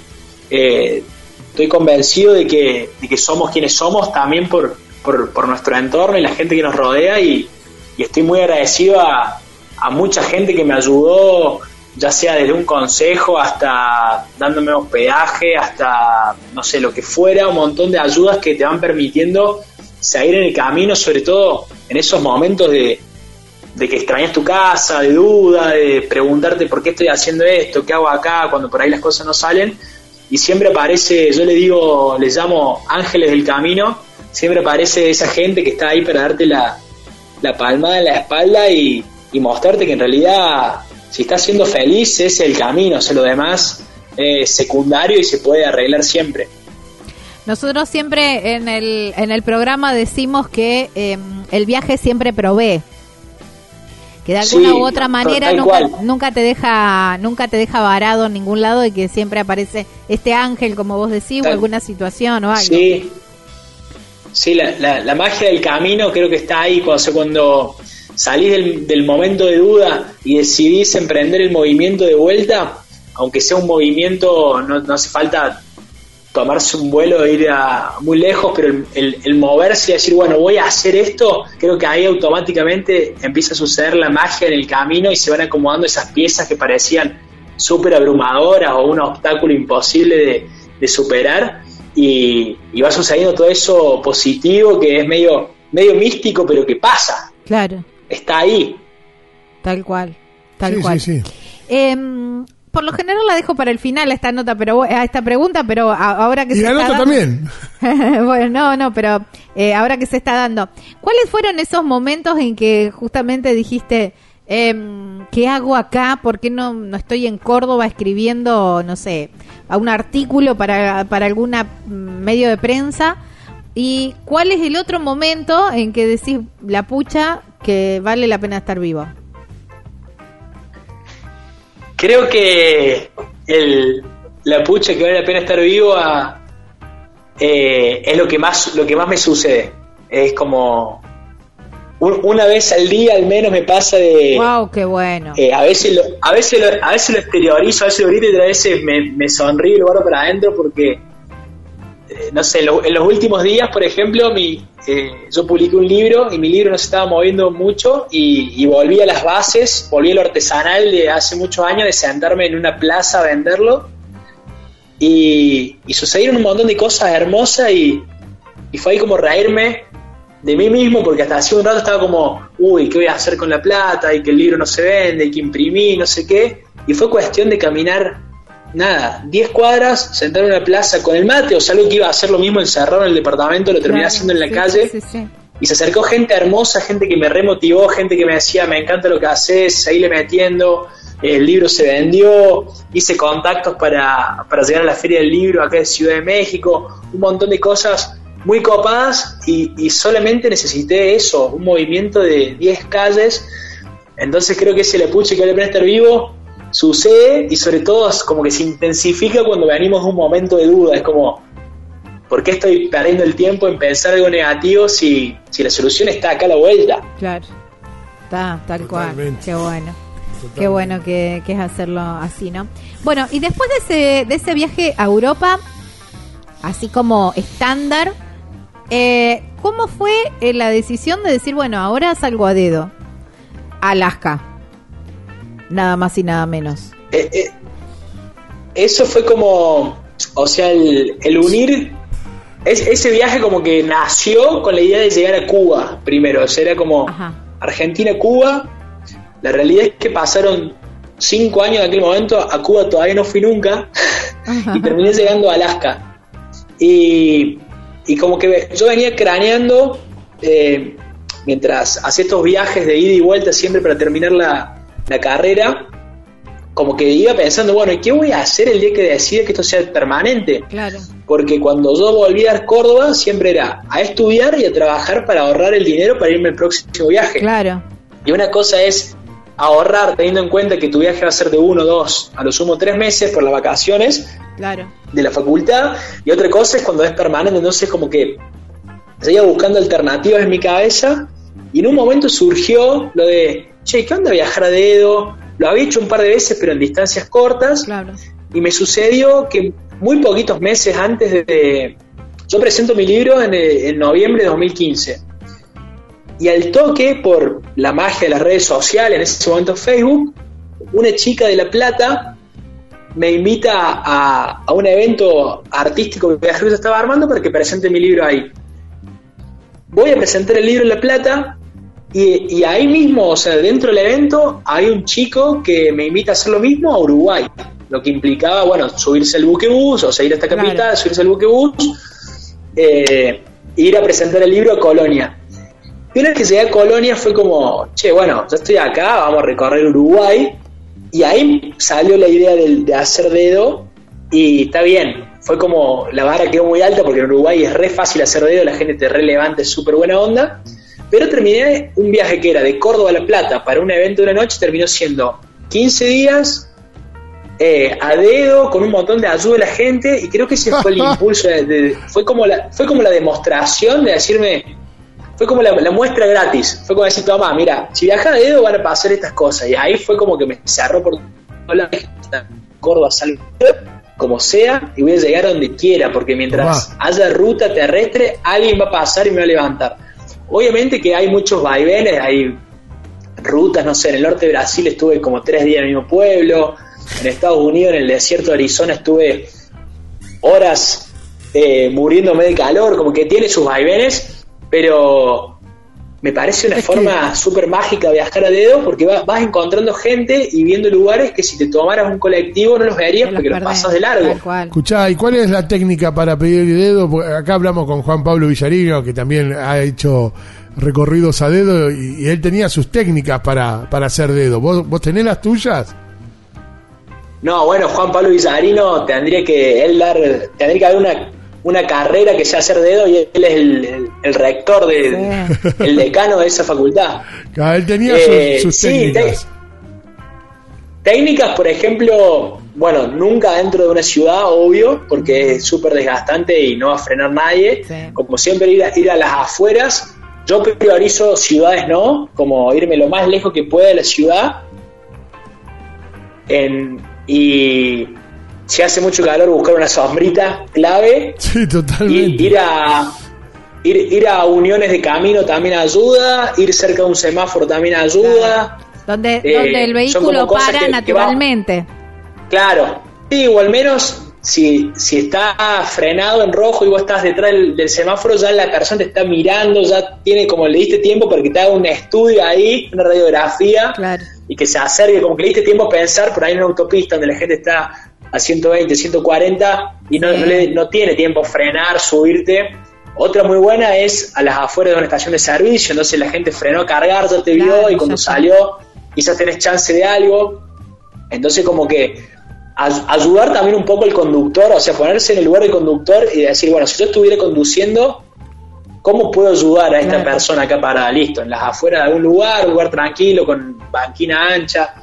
Eh, yo nunca, o, o mi regla al menos es no hacer dedo de noche, pero en algunos momentos tuve que hacer excepción porque no me quedaba otra.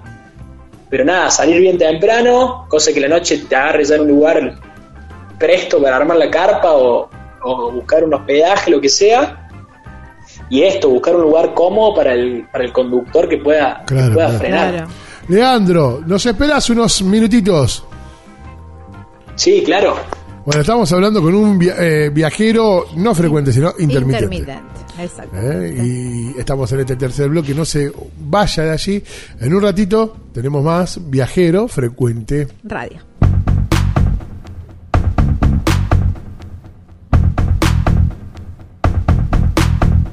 Hay una recomendación que Gabriela Jatón tiene para darnos. Y en plena primavera, al inicio de la primavera, ¿dónde tenemos que ir? Al Jardín de la República. Sí, ¿eh? claro. Esa es la recomendación de hoy. Tafí del Valle, ahí en la provincia de Tucumán. Y las cabañas son cabañas Pacarina. Ahí está Marisa, que te atiende divinamente junto con su familia. Un predio gigante con una vista espectacular a los cerros. Las cabañas completamente equipadas, construidas con un criterio sustentable. Que eso tenemos que tener en cuenta siempre cuando contratamos también, ¿eh? que tengan Sí, un criterio por sustentable. supuesto que sí. Y bueno, hay un lugar donde así abrís la ventana y te encontrás con los cerros, hay los cerros, los cerros y el lugar divino, ¿eh? donde podés, a lo mejor si vas con los chicos, están los juegos de los chicos ahí, lo suficientemente alejados como para que no se escuchen los gritos, pero los podés ir viendo y también tienen así como un, como un balconcito o algo, o algo parecido donde te podés sentar a tomar unos mates o a degustar unos ricos quesos típicos de, de Tafí del Valle. Cabañas Pacarina, Pacarina con Q, ¿eh? entre el cielo y la tierra. Cabanas Pacarina, así los encontrás en las redes Sí. sociales. Y hay una página web y hay un teléfono también que te podés contactar con Marisa. El teléfono es el eh, 381-331-3588. Y la página web donde tenés todo detallado es www.cabanaspacarina, pacarina con Q.com.ar.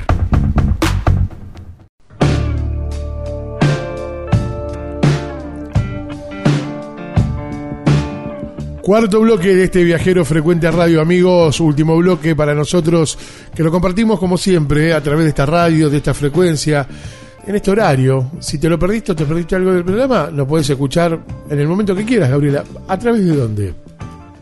de las plataformas donde normalmente escuchan música, en Spotify, Google Podcasts, TuneIn, iTunes, ahí nos encuentran como Viajero Frecuente Radio. Para encontrar el programa completo, este es el 277 y si no, las notas por separado también las pueden encontrar todo ahí en, en- como formato de podcasts. Y si alguien quiere vernos a través de Facebook o Instagram, ¿cómo hace? También ponen en el buscador Viajero Frecuente Radio y ahí también nos, nos encuentran.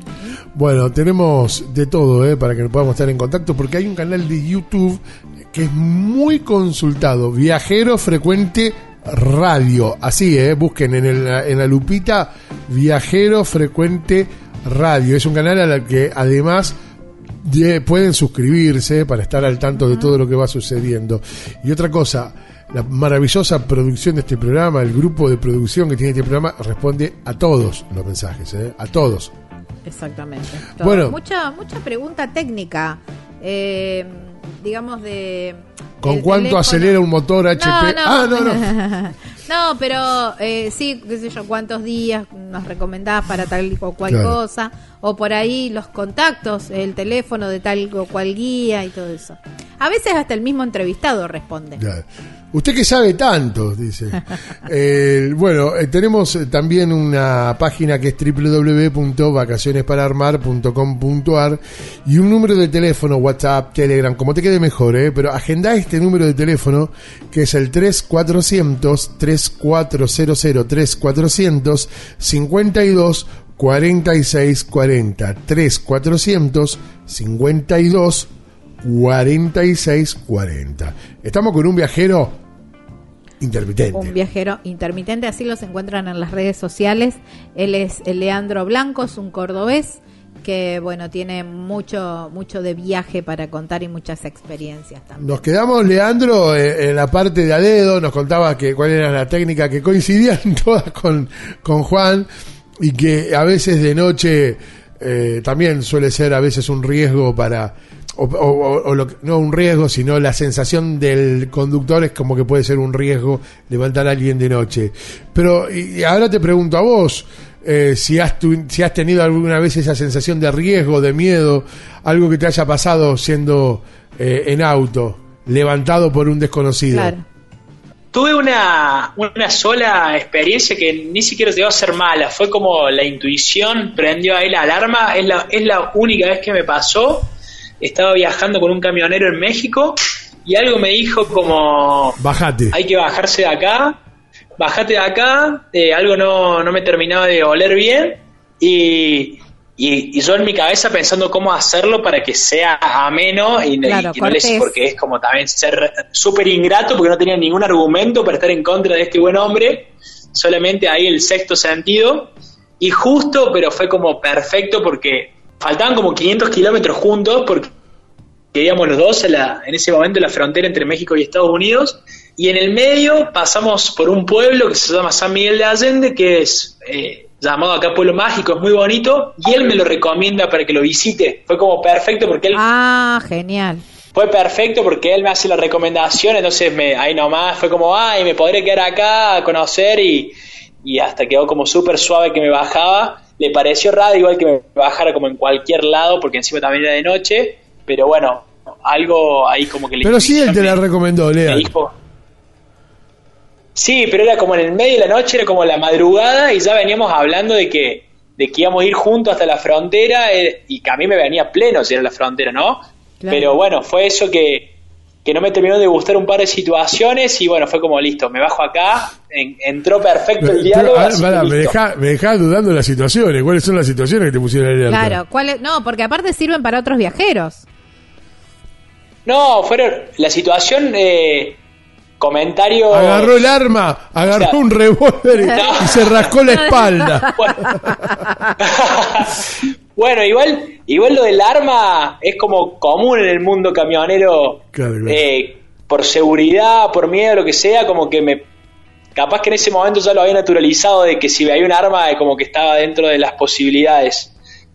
Eh, quizás no está tan, tan normal, pero como que ya he visto un par. Claro.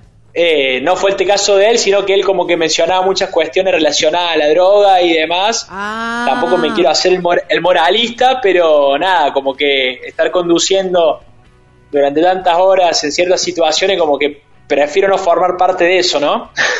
Claro, Claro, totalmente. claro. Está tampoco bien. lo quiero tampoco lo quiero deschavar y, y juzgarlo, pero sí, hubo- fueron varios comentarios que se sucedieron de parte de él que fue como, bueno, gracias por todo, pero prefiero no formar parte Claro. de esto.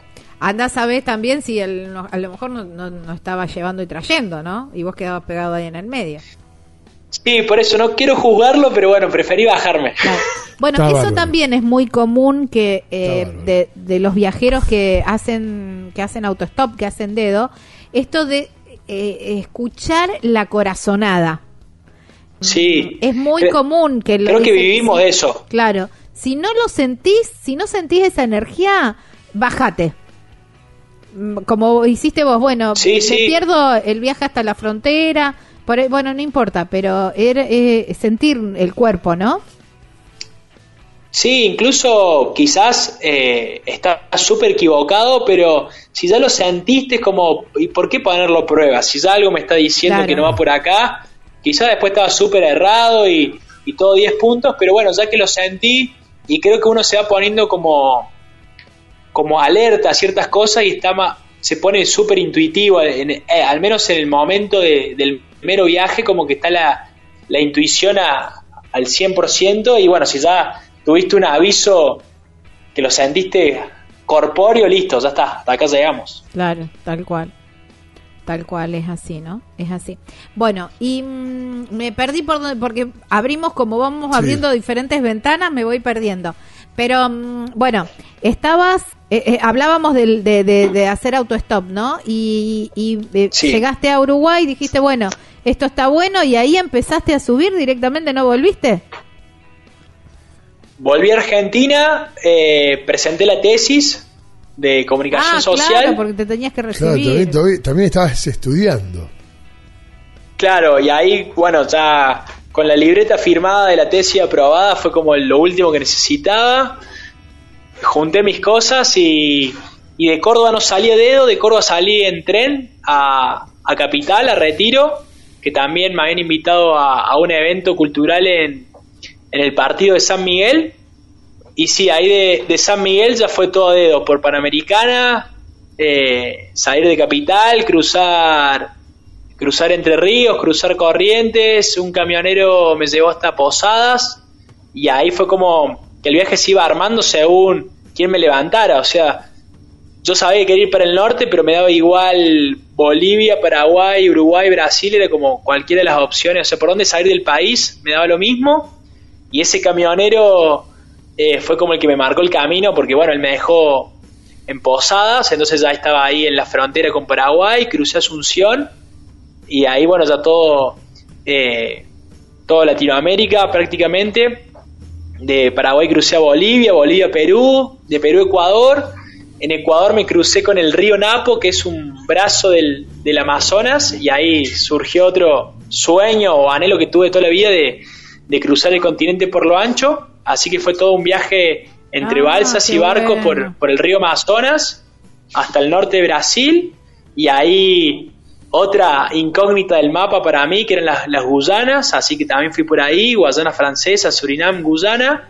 Un itinerario que Y ahí pocos fue como el- viajeros hacen también, ¿no? Siempre, siempre van por, Sí, y, por y los eso, era- Andes. eso es lo que más curiosidad me daba. Eh, el que haya tan, tan poca info era lo que más curiosidad me daba eh, a ver qué había ahí. Así que como que no hubo, no hubo duda en eso, o sea, fue como estoy tan cerca, hay que ir ya. Olvidate. Y, y ahí la Guyana, en la última, la que era inglesa, fue como el primer problema, entre comillas, del viaje, porque yo quería cruzar a Venezuela. Guyana y Venezuela no tienen frontera porque tienen ahí un conflicto territorial, entonces tocaba volver a Brasil.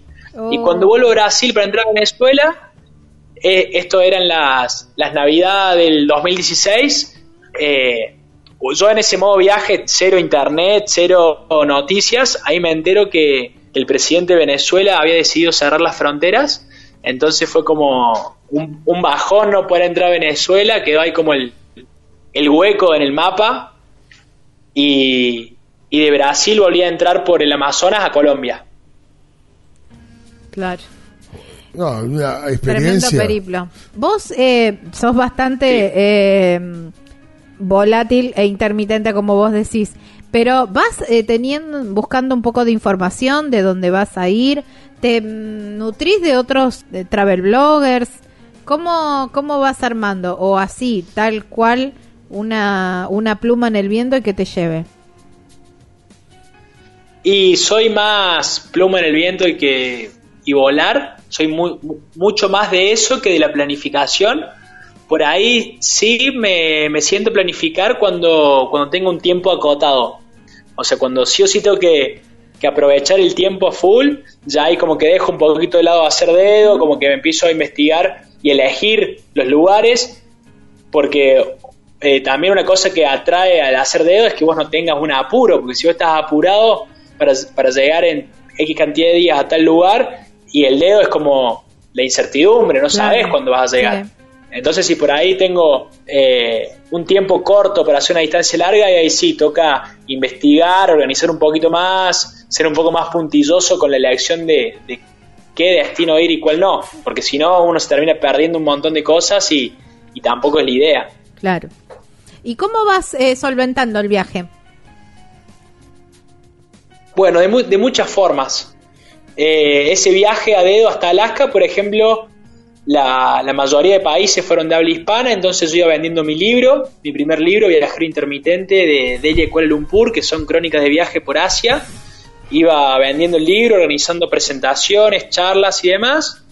Y el problema, entre comillas, surgía cuando entraba un país de que no se hablaba español, como Brasil, como las Guyanas, como Estados Unidos, Canadá, y ahí tocaba reinventarse y buscar un trabajo tradicional, si se quiere, y, y en el medio hice de todo, fui pintor, fui recepcionista de hoteles, fui bartender, eh, lo que se te ocurra, fui haciendo, eh, hacer comida para vender en la calle también, o como fui haciendo, o sea, la, la premisa era continuar el viaje como sea, muchas veces me quedé en cero en el bolsillo y en ese momento de quedarme en cero fue cuando cuando surge la, no sé como que el ingenio se despierta a full y salen cualidades que ni sabía que tenía para esto para ponerme a cocinar y vender para ponerme a pintar casas para lo que fuera y, y después con el paso del tiempo como que fui perfeccionando ciertas cosas. Hoy la, el mundo virtual, el mundo digital me permite hacer muchos trabajos desde la compu en cualquier lado. Yo actualmente escribo artículos de, para, para diferentes medios. En este momento estoy escribiendo para una revista cultural de Estados Unidos. Eh, también trabajo como editor de, de libros de otros autores. Y son cosas que, que necesito eso, una computadora y wifi. Entonces Claro. como que fui fui logrando la forma de que converjan las dos pasiones de viajar y escribir. También escribo mis propios libros, mis propios relatos, entonces como que trato de nutrirlo ahí. Lo que no quita que cuando aparece alguna changa o una cosa que no está en el rubro, pero que se puede hacer y, y, y lo puedo complementar con ambas cosas, también lo hago. Claro. Y, y creo que esa, esa es la flexibilidad que te va dando viajar, digamos. Claro, tal cual, tal cual. Y bueno, también eh, sirve como de inspiración a quienes estén eh, pensando y hacer que hay miles de maneras de, de hacerse de hacerse de algún peso, de algún mango para, para poder eh, seguir viajando, que tampoco es tanto el gasto. No, de, de hecho es una, una charla recurrente. eh, hasta incluso un día me puse puntilloso a sacar cuentas para, para demostrar mis teorías y se gasta mucho menos en movimiento que si viviera Sí. en Córdoba pagando un alquiler con sus expensas, con eh, los gastos diarios de comida, transporte.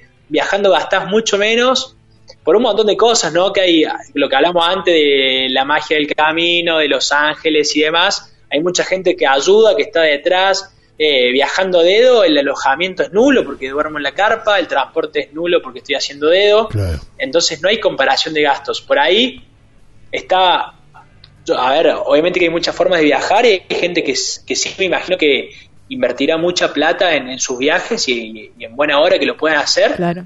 pero también como que queda como que queda la imagen de que el que viaja es un millonario que tiene la cuenta del banco de la herencia del abuelo no sé y, y me causa gracia a veces algunos comentarios que me llegan o, o cosas de, de de que se crea una fantasía de que porque uno está viviendo en México o en Estados Unidos donde sea es multimillonario y muchas veces uno vive el día a día y hay muchos días de la semana donde al vivir el día a día no ingresó plata y hay que ajustarse y, Claro. y nada, forma, o sea, es como que tengo la misma vida que, que tendría en, en- que tiene una persona normal en, en Córdoba, nomás que elegimos otro tipo de rutina, quizás. Eh, pero no, pero no es sinónimo de que uno vive de vacaciones. Todo lo No, contrario, no, a veces claro. trabajamos más horas que, Bueno, que alguien que trabaja eh, a un horario fijo. Totalmente. En este programa nos, nos encargamos permanentemente de, de desmitificar este, este tema. Sí, a, a mí no, no tengo historia en, en aclararlo y hasta me divierte porque por ahí esa fantasía que se genera crea cosas que nunca se me hubieran cruzado por la cabeza y, y hay gente que está bien. Uno por ahí vende lo divertido en Instagram o esas cosas y entonces se crea un mundo de que de que nada, que uno no se esfuerza para nada y en realidad hay, hay un poco de todo. Es como la elección de vivir donde quiero, como quiero y cuando quiero, pero el costo también es alto, digamos. Totalmente. O sea, el costo de, de- de ponerle el cuerpo a diario. No existe Sí, sí. los domingos, no existe el feriado, eh, así como también si el lunes me lo quiero tomar porque, porque trabajé 20 horas el domingo, me lo tomo, es como que es otra forma de vida que no, no, no, no quiere decir que esté de vacaciones. No, claramente, claramente que no, claramente que no. ¿Y cuáles son los proyectos así ahora para, para compartir con nuestra, con nuestra audiencia? Bueno, no, sa- no sabía si contarlo o no, pero van a tener la primicia. Ay, qué bueno, me encanta. Viajero, viajero frecuente va a tener la primicia. Eh, estoy trabajando en los últimos detalles y cuando digo últimos detalles son nada, cuestión de puntuación y no mucho más de, de mi nuevo libro. ¡Apa! Así que-. Así que el- es la primera vez que lo cuento fuera del, del círculo íntimo, así que lo tienen ahí ustedes, todo por ustedes. Felicitaciones. Bueno, bueno. ¿Y eso em, Da. cómo se va a llamar? Bueno, El libro se va a llamar Corazón, bueno, ya se llama, para mí ya, ya existe, aunque todavía no esté tangible, ya existe, se llama Corazón de Planiferio.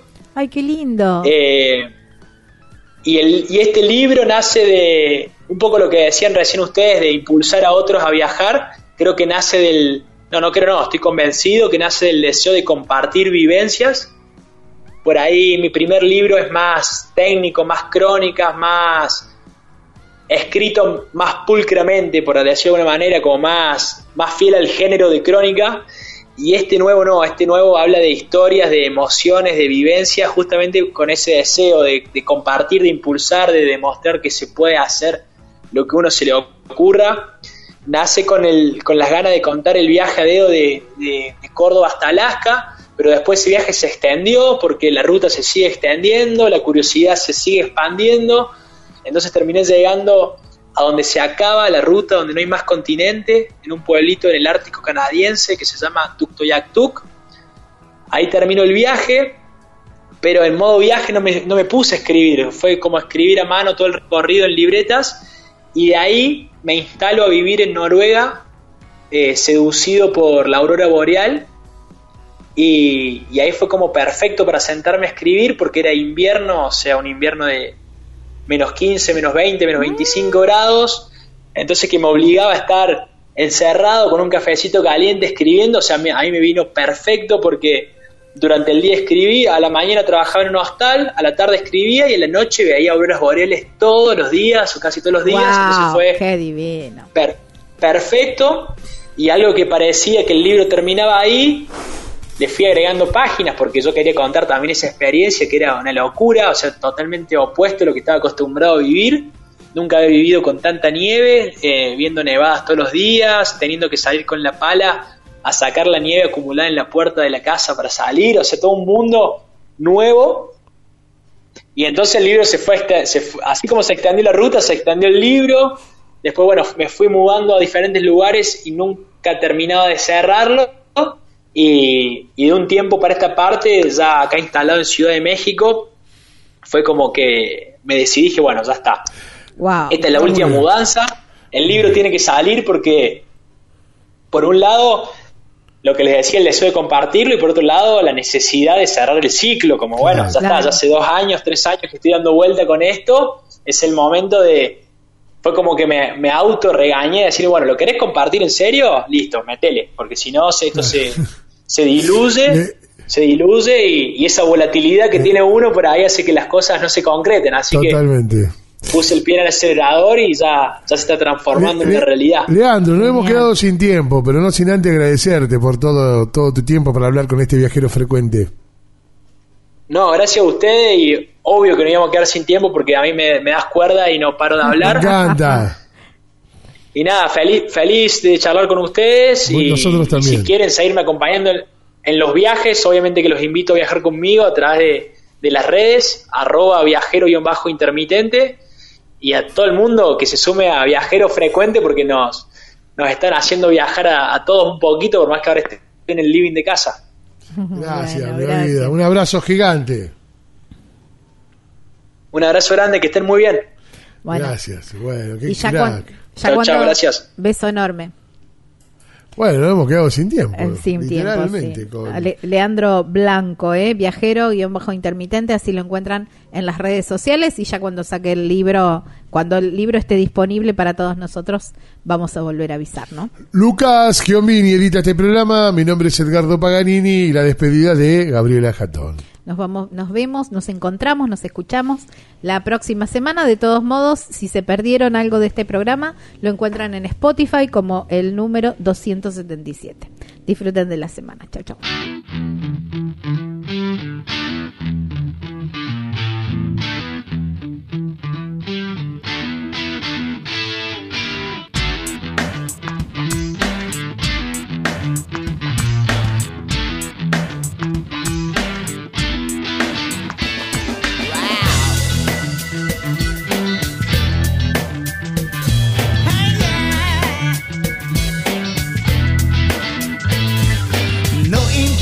La pregunta, la respuesta es viajar. Deja que el mundo te sorprenda.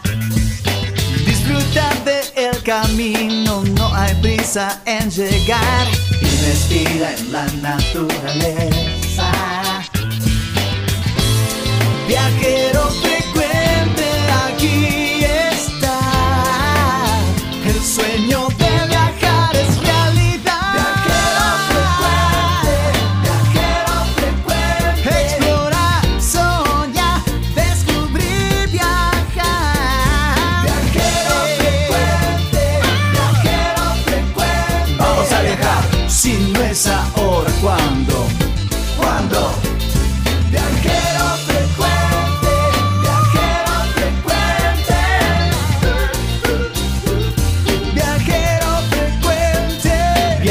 para cambiarle la ropa al alma. Tienes que tomarlo con calma. El gran viaje que te entrega al cielo siempre comienza con un paso pequeño. A tu sueño, dale, dale vuelo. Y viajero frecuente te dirá que de nuevo.